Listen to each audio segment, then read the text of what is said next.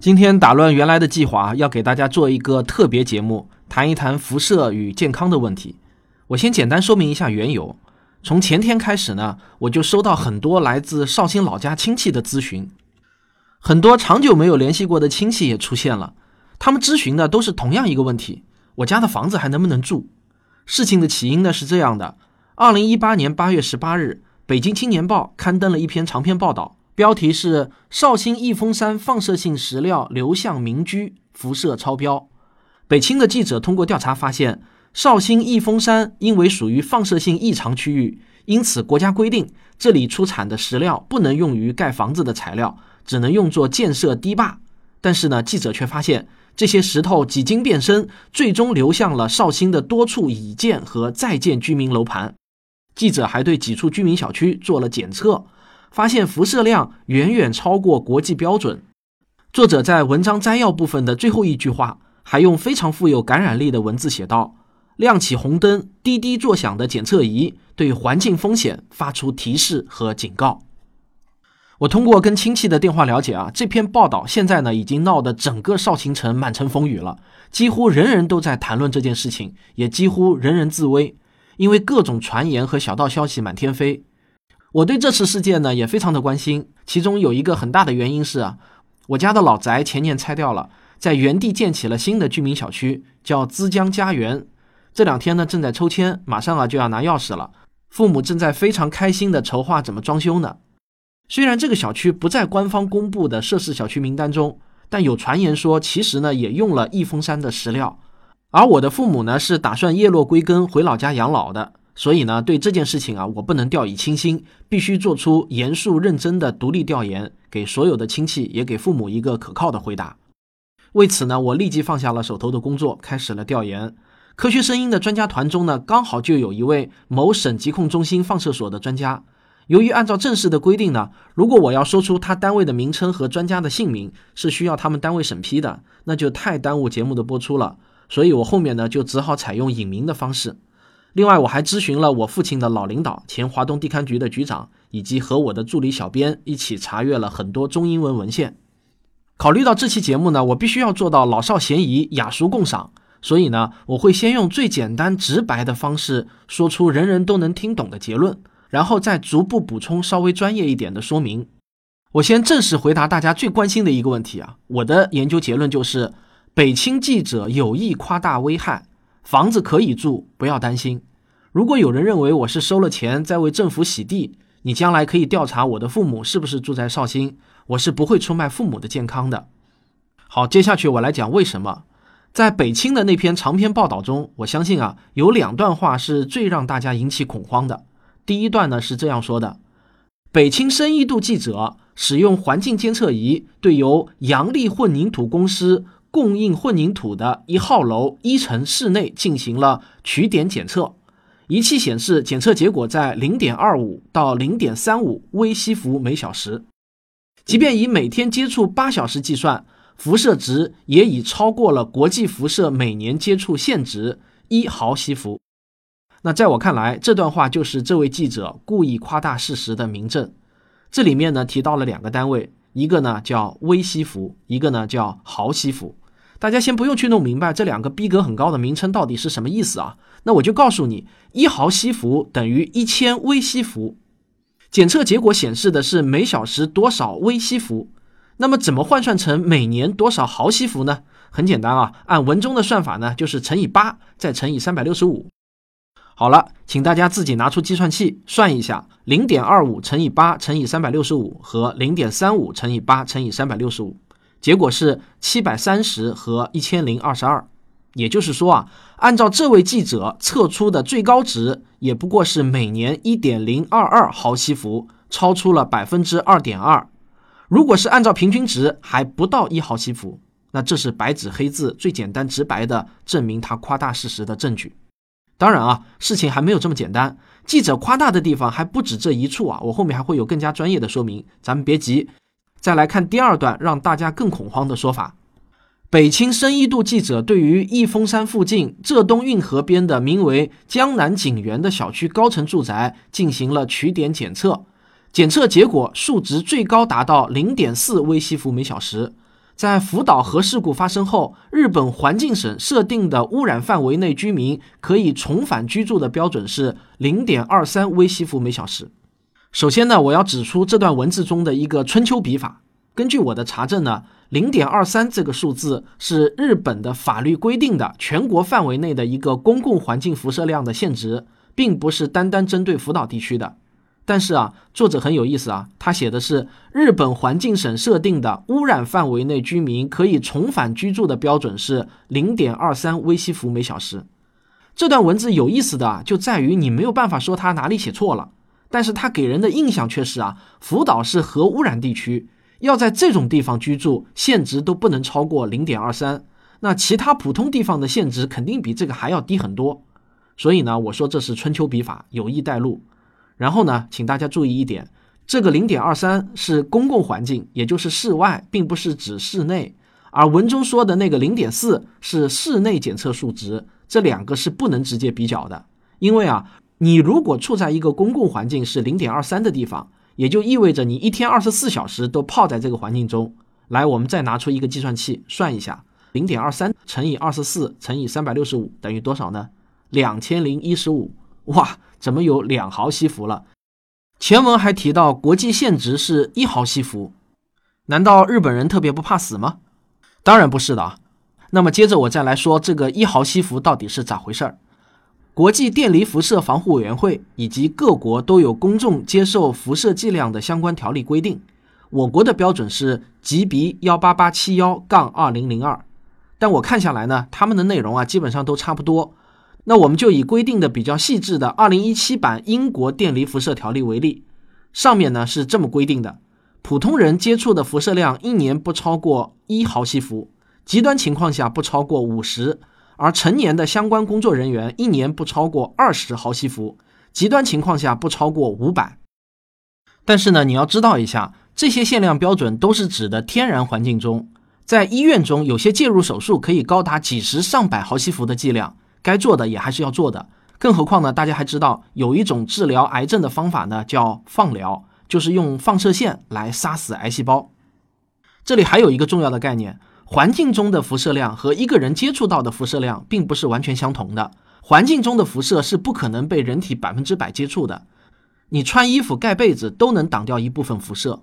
正是因为这个原因啊，日本的规定是每小时环境辐射零点二三。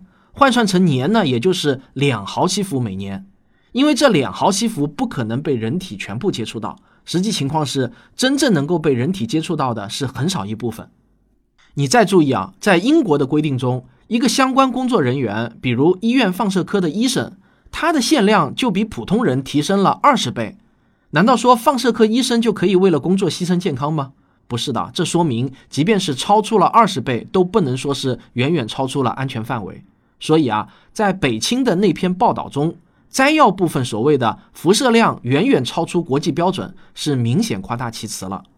事实上，关于多少辐射剂量对人体健康造成危害，是很难做定量研究的，因为科学家受到科学伦理的限制，不能像普通药物那样来个大样本双盲对照实验，只能靠各种旁证来估算这个安全范围。不过呢，中国有一个地区啊，因为天然的环境辐射比其他地区要高很多，这就相当于成了一个自然形成的对照实验组了。这就是在放射病研究领域非常出名的中国的阳江地区，这是广东省的一个地级市，住着二百多万人呢。这个地区因为含有天然辐射源，使得环境中的辐射量是其他普通地区的三倍左右，也就是每年六毫西弗左右。所以呢，这个地方啊，也就成为了最好的研究辐射和人体健康的天然样本库了。那么结论是什么呢？有一项规模很大、跨度很大的研究，从1979年一直跨越到了1995年，跟踪记录了十多万人的健康状况。论文呢是在2000年发表在了 SCI 的核心期刊《辐射研究期刊》上。结论呢是让研究者舒了一口气：阳江地区的癌症死亡率与对照地区基本相同。其实呢，国际上公认的因为辐射而罹患癌症或者其他遗传性疾病的风险，比你想的远远要低很多。国际电离辐射防护委员会公布的数据呢是这样的：每接受一西弗，这也就是一千毫西弗的照射，你在一生中罹患癌症的风险也只会增加百分之五点五。而专家说啊，一千毫西弗的照射，人马上就会患上急性放射病，就是说啊，身体马上就会有发病症状了。而如果剂量达到六千毫西弗，那就没有救活的了，当然也就不用去考虑什么患上癌症了。如果我用大白话来给你解释刚才这段的意思啊，就是说呢，如果你在一个房子里面已经住了十多年了，你还没有患上什么放射病的话，那么你因为房子放射性得癌症的风险就基本上不存在了。所以啊，目前国际上规定的限值是非常保守的一个安全数字。我有一个亲戚打电话给我说啊，他自己在淘宝上买了一个检测仪，在家里测出的数值呢是零点四，说比日本规定的零点二三高出了一倍，觉得挺恐怖的。我跟他说啊，即便你一天二十四小时待在家里不出门，那么一年也就是三毫西弗左右，只有阳江地区的一半。而这个三毫西弗呢，也只不过是环境中的总量，能够被你人体吸收的只是其中的一点点。你怕什么呢？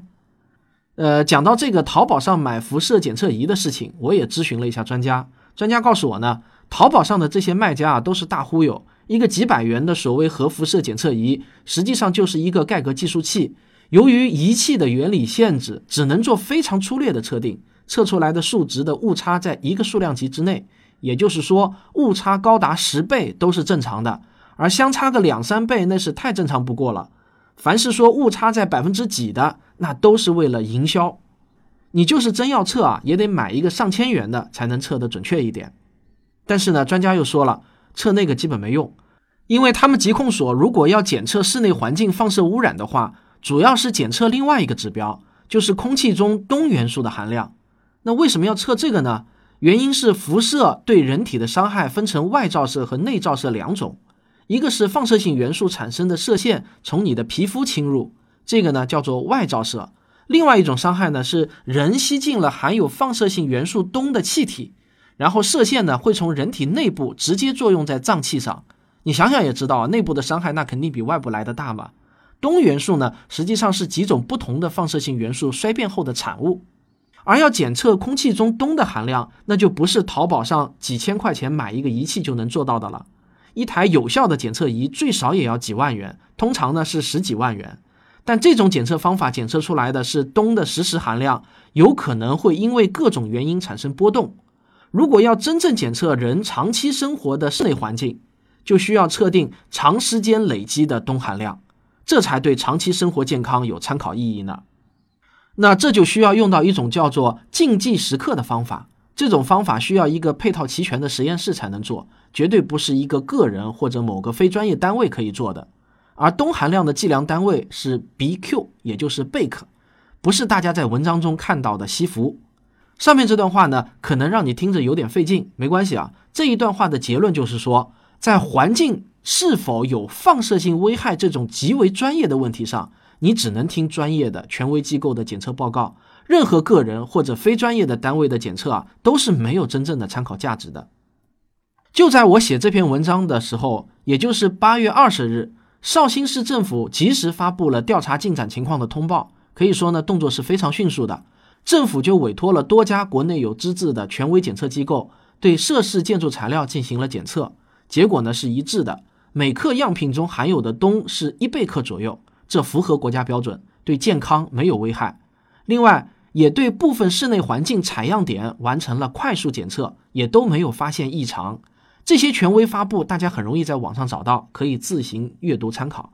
如果你懒得去看的话呢，或者看不懂，那么我替你看过后的结论就是啊，检测结果还挺好的，大家不用担心。不过呢，我很快在亲戚们的微信群中啊，又看到了一个传言。说其中有一个检测单位，也就是江西省核工业地质局测试研究中心，是一家已经被注销的单位。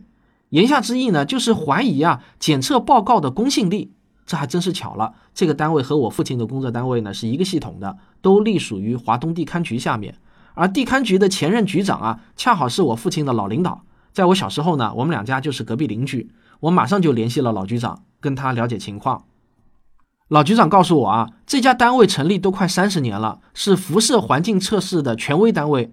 那么长时间换过好几任法人，在网上的记录不准确也难免，但肯定是资质证照齐全的国内最权威的检测单位之一。而且也不可能为了点检测费给委托方提供虚假的资质材料的，让我大可以放心。顺便呢，我还问了一下他对《北青报》那篇文章的看法。老局长认真看完后说了几点，总结来说呢，就是文章夸大其词、偷换概念、小题大做，全是外行语言。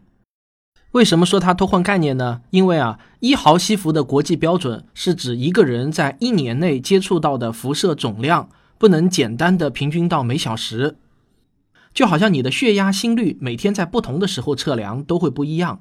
环境中的辐射剂量也是这样，在不同的气温、不同的季节测量也都会相差很大。所以呢，记者测量了一次就说超标，这是很外行的。还有啊，这次涉事的是建筑材料，那么真正应该首要检测是否超标的样品，首先也应该是建筑材料。建筑材料如果超标了，那么再检测环境辐射量来互相印证，而不是本末倒置。影响环境辐射量的因素有很多。否则你怎么知道环境中的辐射不是其他一些，例如奇石、玉器、夜光类的摆设导致的呢？这种态度呢是非常缺乏科学精神的，是很不严谨的。那这个看法与疾控中心放射所的专家的看法是一致的。我问他：“你对文章中那张亮着红灯显示一点四九数字的检测仪的照片是怎么看？”时，他回复我说：“一点四九就能触发的报警器，只能说明它设置错误了。”一般来讲，全拘留场所防护要求是二点五，部分拘留和偶然拘留十就足够了。报警器一般在这个限值之上。那我如果见到这位记者啊，我只想问他一个问题，请您诚实的回答我：检测仪的报警阈值是你自己设置的，还是出厂默认设置值呢？我最后想说的是啊，涉事企业违反规定，将只能用于堤坝建设的建筑材料违规销售，难辞其咎，必须受到处罚。北青记者揭露无良商家的不法行为本身是一件好事，但不管是有意还是无意夸大了辐射危害，造成了人民群众的恐慌，这也违背了新闻报道的客观真实原则。最起码也应该在报道发出前，交给一个稍微具有专业知识的人看一下，听取一下专业人士的意见。最后呢，再次对给予本文进行指导的专家表示感谢。那限于本人专业能力和写作时间啊。如果本文有什么疏漏之处的话，也欢迎大家批评指正。科学精神呢，就是想尽办法找到真相。好，这就是今天的特别节目，感谢大家的收听。如果您有亲戚朋友生活在绍兴的话，也希望您将这篇文章或者这个节目转发给他，以消除不必要的恐慌。